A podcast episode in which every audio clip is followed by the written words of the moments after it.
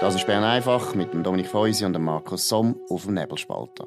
Der Podcast wird gesponsert von Swiss Life, ihrer Partnerin für ein selbstbestimmtes Leben. Das ist Bern einfach am Donnerstag, 14. Oktober. Mein Name ist Dominik Feusi. Vis-à-vis von mir, respektive verbunden übers Internet, sitzt Sebastian Brielmann, Redaktionsleiter ähm, im Homeoffice in Basel. Äh, das ist die Bern-Basel Connection, wo jetzt halt Zürcher heute mal erdauern Das finden wir aber grundsätzlich gut. Heute in Bern nicht wahnsinnig viel los. Entscheidender finde ich, und über das müssen wir reden, ein Auftritt vom äh, Bundesrat Uli Maurer äh, bei der OECD in Washington. Er hat dort ähm, mitgemacht, ähm, bei einem Beschluss von der OECD jetzt wirklich die Mindeststeuer von 15% global einzuführen. 140 Länder sind dort dabei.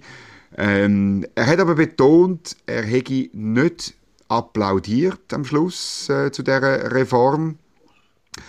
Er hat nicht applaudiert, weil die Reform zu Verwerfungen führen wird. Ähm, natürlich im Inneren bei uns. Äh, etwa zwei Drittel der Kantone haben tiefere Mindeststeuersätze als 15 Prozent. Das wird man müssen anpassen dann. Die Schweiz macht auch einfach mit bei einem internationalen Steuerkartell. Was löst das bei dir aus, Sebastian? Ähm, zuerst mal möchte ich sagen, dass du natürlich meine Heimatstadt ganz grandios ausgesprochen hast. Das äh, freut mich, ist nicht selbstverständlich. Ähm, Gut, ich weiss, wie das geht, oder? Natürlich. Basel. Ja. natürlich weniger freut mich, du hast es ähm, schon leicht angetönt, ist, ist selbstverständlich ähm, der Ueli Moore und seine Aussagen, auch wenn sie sicherlich defensiver sind als von ähm, äh, Vertreter von anderen Ländern. Er sagt ja zum Beispiel, es sollte eigentlich umsetzbar sein. Er sagt, es sind nur rund 200 Firmen betroffen und auch der, eben der Prozentsatz 15 Prozent, das ist nicht so weit weg ähm, von dem, was wir kennen, auch wenn zwei Drittel von den Kantonen leicht drunter sind im Moment. Ich finde das einfach kein gutes Zeichen. Erstens, wie du sagst, in so ein Kartell reinzugehen und zweitens, das mag ja sein, dass das nur äh, rund 200 Firmen Firmen aktuell sind. Aber wir sind ja auf dem, auf dem Markt. Wir wollen mehr von solchen guten, grossen Firmen. Wir wollen die anlocken. Wir wollen attraktiv bleiben. Und für die dunkt mir jetzt das nicht ein Wahnsinnszeichen, ähm, wenn ein Bundesrat, ein Finanzminister da einfach mal sagt, das ist okay und eigentlich äh, äh, ein Standortvorteil ein bisschen gar einfach äh, weggibt. Das ist so und ich habe auch ähm, Befürchtung, die man einfach muss haben, wenn man ein bisschen Wirtschaftsgeschichte kennt, ist, dass es nicht bei diesen 15% bleiben wird und es wird nicht bei diesen 200 Firmen bleiben. Einfach damit die Hörer noch äh, gut informiert sind. Die, die Schätzung, die kommt davon, dass nämlich die Mindeststeuer nur soll gelten für Firmen mit mehr als 750 Millionen Franken Umsatz und das sind etwa 200 Unternehmen in der Schweiz. Es sind aber Unternehmen natürlich, wo rein in Franken gerechnet sehr viel zu den Staatseinnahmen beitragen ähm, und zwar von Bund und Kantonen, insbesondere im Kanton Basel, äh, muss ich wirklich sagen, das wird für Verwerfungen sorgen und vor allem, es wird dafür sorgen, dass der Steuerwettbewerb nicht mehr so ist, wie er ist und weniger Steuerwettbewerb bedingt immer führt immer zu schlechteren staatlichen Leistungen, weil dort mehr Geld ist. Mehr Geld umeinander heisst äh, Ineffizienzen, man wird Geld ausgeben für irgendwelche Kampagnen, man wird Geld ausgeben für irgendwelche Strukturerhaltungen, sei es in der Wirtschaft, sei es in den Sozialversicherungen. Da ist plötzlich dann mehr um. Und das ist die große Frage, wo leider heute der Uli Maurer noch nicht beantwortet. Wenn dann mehr Geld um ist, was Absolut. macht man denn, oder? Tut man denn den Staat aufblähen um diese Summe? Oder tut man äh, die Sache vielleicht zum Beispiel staatsquotenneutral umsetzen? Das wäre meine grosse Frage.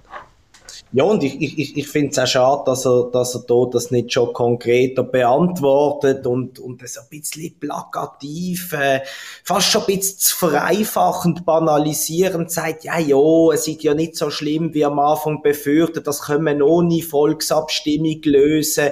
Irgendwie kann man denn das schon äh, mit, mit dem Parlament und in den Kantonen anpassen. Für so eine schwerwiegende, ähm, Änderung, und du hast es angesprochen, auch mit so vielen offenen, wichtigen Fragen, ähm, habe ich das ein bisschen zu, zu trivial gefunden, wie, wie lockerer das jetzt äh, äh, gegenüber äh, den Medien erklärt hat. Ich hoffe, das ist nur, das, äh, nur der Anfang und äh, man wehrt sich, fährt sich jetzt dagegen an, wäre von einzelnen Player, Politik, Wirtschaft, ähm, von denen haben wir auch noch relativ wenig gehört bis jetzt. Also gemäß der Handelszeitung hat der Uli Maurer irgendwie zwei Erleichterungen für die Schweiz können aushandeln in Washington, respektive man machte das jeweils vor den entsprechenden Gipfel.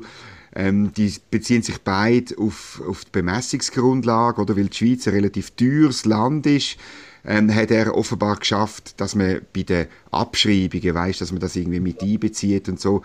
Das ist natürlich klar, oder? 15% ähm, Mindeststeuer ist grundsätzlich schlecht, weil es den Wettbewerb aushebelt. Aber die entscheidende Frage ist natürlich immer, von was? 15% Ja, klar. Oder? Und, äh, aber es zeigt eben, dass die Strategie von der Schweiz ist nicht die, die sozusagen globale, es ist eigentlich ein erstes globales Politikprojekt, oder? Mhm. Eigentlich, ähm, ähm, bis jetzt hat man das irgendwie alles nicht angebracht. Und ausgerechnet bei den Steuern bringt man es an. Aber wir, offensichtlich haben wir uns nicht darauf sind wir nicht darauf aus oder das zu verhindern, sondern einfach uns irgendwie ein bisschen daran vorbeizuschmuggeln oder eben ein paar Sachen auszuhandeln. Und da frage ich mich schon, ob das die richtige Strategie ist. Siehst du das auch so? Ja, und ich habe das Gefühl, es ist, ist nicht die richtige Strategie, auch wenn man das vielleicht ähm, den Wirtschaftsplayer als, als Erfolg kann verkaufen und du hast es gesagt, oder, von was zieht man am Schluss äh, äh, die, die, die Steuern noch ab. Das ist klar. Vielleicht ist es für gewisse finanziell dann am Schluss tatsächlich nicht so tragisch. Ähm, obwohl man eigentlich die Leute an den Daten so die messen, finde ich da auch Symbol nicht gut, wo, wo ausgesendet wird. Ja, das ist die eine Geschichte vom heutigen Tag. Die andere hat auch mit einer internationalen Organisation zu tun oder mit Soft Law, wie man dem sagt, wenn internationale Organisationen einfach so Empfehlungen verabschiedet, aber gleichzeitig mit schwarzen Listen droht. Bei der zweiten Geschichte ist es nicht ganz so, aber gleich ähm, die UNO-Hochkommissarin für Menschenrechte hat sich eingeschaltet in, ein, in, einen, in einen Rechtsstreit von der Schweiz. Du weißt mehr davon. genau. Und zwar klagen ja ähm, die sogenannten, man muss sie, glaube ich, sogenannten Klimaseniorinnen, ähm, 150 sind es, glaube ich, außer zwei kennt man kein Mensch dort, ähm, gegen die Schweiz. Ich meinte, vor fünf Jahren hat das Ganze ungefähr angefangen.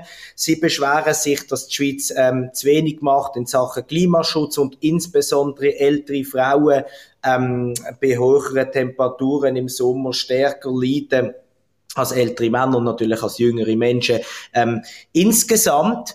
Und äh, die erste Hürde, was ja schon überraschend gesehen ist, ähm, hat, hat, hat die Klage genommen und das jetzt sogar noch ähm, die Hochkommissarin für Menschenrechte äh, da persönlich äh, eingreift und das gut heißt, dass sie gemäß NZZ ähm, sehr selten, dass einmal irgendwelche ähm, Sonderberichterstatter von der UNO am äh, Europäischen ähm, Gericht für Gerichtshof für Menschenrechte intervenieren, sei normal, aber sicher nicht die Hochkommissarin. Und ich meine, das ist ein grotesker Fall, weil Dominik, du weißt es, du hast das vor fünf Jahren in der Basler Zeitung geschrieben, ähm, wenn die Klage durchkäme, ähm, dann würde man von einem verschwindend kleinen, ähm, kleinen ähm, Temperaturerhöhung verhindern. Und das mal schnell eine Quizfrage. Ich habe es nämlich vor mir. Weißt du noch, ähm, wie viel Grad äh, Temperaturerhöhung wir könnten ähm, verhindern, wenn die durchkommt? Das ist in deinem Titel gesehen damals. Ja, ich weiß, ich weiß nur, ähm, ich weiß es nicht mehr genau. Ich weiß nur, dass ich ein, äh, ein amerikanischer Think Tank, wo ich äh, zwei, drei Leute kenne, ähm, beauftragt habe, das auszurechnen. Und ich weiß, dass der, der Kollege, den ich äh, schon länger kenne, mich ausgelacht hat und gesagt hat, ja, aber euer Anteil am globalen CO2-Ausstoß ist so gering, dass wir das, äh, wir können das schon rechnen, aber du bist dir bewusst, dass ganz viel Null rauskommen. Und er hat gesagt, ja, das ist ja gut und ich tue das dann in den Titel. und ähm, ich weiß die exakte Zahl nicht mehr. Ich weiß einfach, ich habe gesagt, berechnet das wirklich, wie viel Temperatur weniger hoch wäre im Jahr 2100. Also wirklich weit weg, weil ich habe, es ist dann vielleicht noch ein bisschen grösser. Und ich weiß auch, dass es wirklich viel Null hat und ich weiß, dass der damalige äh, Chef vom Dienst bei der Basel Zeitung ich habe müssen beknien und Nacht am 9 weil eigentlich tut man einen Titel mit so viel Null, es ist völlig ein Schwachsinn in einer Zeitung oder so. Er, er hat ausgerufen und so und ich habe gesagt, nein, das habe ich extra berechnen das musst du jetzt rein tun. Wie viel ist es? Sag uns. Also es sind 0,00137 Grad, also 1,37 Promille, also verschwindend gering.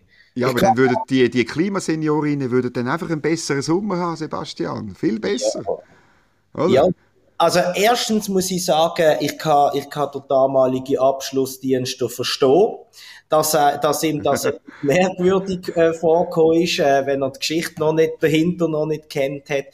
Und zweitens äh, würde ich, würd ich noch zwei andere Sachen sagen, wo mich wirklich äh, bedenklich dunkel in, in dieser ganzen Geschichte. Erstens finde ich es absolut unseriös, ohne dass ich jetzt hier will makaber ähm, wirken, dass man, dass Klimaseniorinnen etwas äh, eingelagen, was sie gar nicht mehr werden erleben, großartig, weil ich meine, die sind das ist jetzt ein bisschen zynisch wie bis 2050. Wenn schon, müsste man ehrlich sein und sagen, wir machen es für unsere Enkel. Und zusammen mit Greenpeace ist es, glaube ich. Also, bin ich ehrlich sagen, ein bisschen Ehrlichkeit fordere, auch wenn es zynisch ist.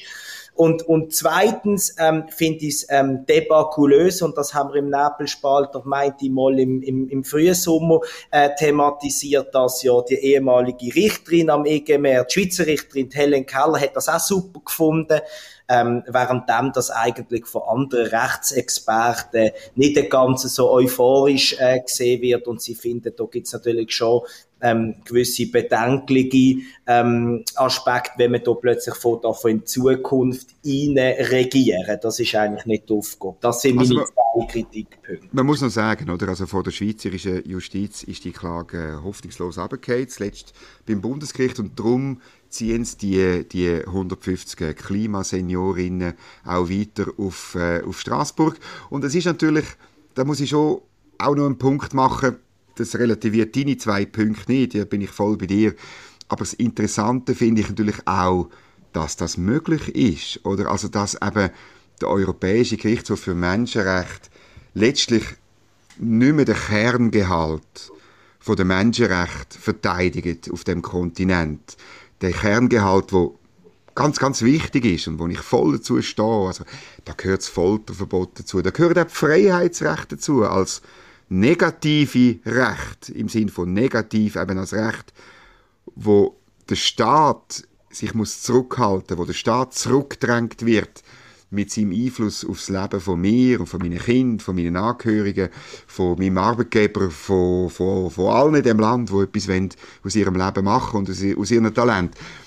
Das ist nicht mehr, das ist nicht mehr das, was der EGMR macht, sondern eben, er hat, er hat plötzlich gewechselt auf so eine aktivistische Schiene, wo er äh, mit in Legiferierung von, von, von Mitgliedsländern vom Europarat, mit in die sogenannten positiven Rechte, die eben gar nicht so positiv sind, wenn man sie mal bewerten würde, eingeht, sondern wo dann einfach letztlich eine, eine, eine Tribüne bietet, an, an, an die, diesen Klimaseniorinnen, die mit ihren Forderungen politisch keine Chance haben und sie auch gar nicht probiert haben, muss man noch betonen, oder? Äh, irgendwie ihre, ihre Sachen auf politischem Weg äh, durchzubringen, sondern einfach irgendeine Konstruktion bastelt, um auf juristischem Weg die Schweizer Regierung äh, zu zwingen, Sachen zu machen, die eigentlich gar nicht, gar nicht politisch abgestützt und demokratisch abgestützt sind. Es geht am Schluss um eine Aushebelung von der Demokratie auf dem Umweg von äh, der Juristerei Mhm. Und, und jetzt eben seit heute unterstützt durch noch eine ein UNO-Hochkommissarin für Menschenrechte. Ich wette mal gern, dass die UNO-Hochkommissarin für Menschenrechte, Michelle Bachelet, muss man den Namen noch nennen, die frühere Präsidentin von Chile, eine Sozialdemokratin, eigentlich noch, noch eine gute Dame, aber sie, sie hat wirklich äh, ähm, sie, sie äußern sich meines Wissens nicht zu der Situation der Frauen in Pakistan, in Saudi-Arabien.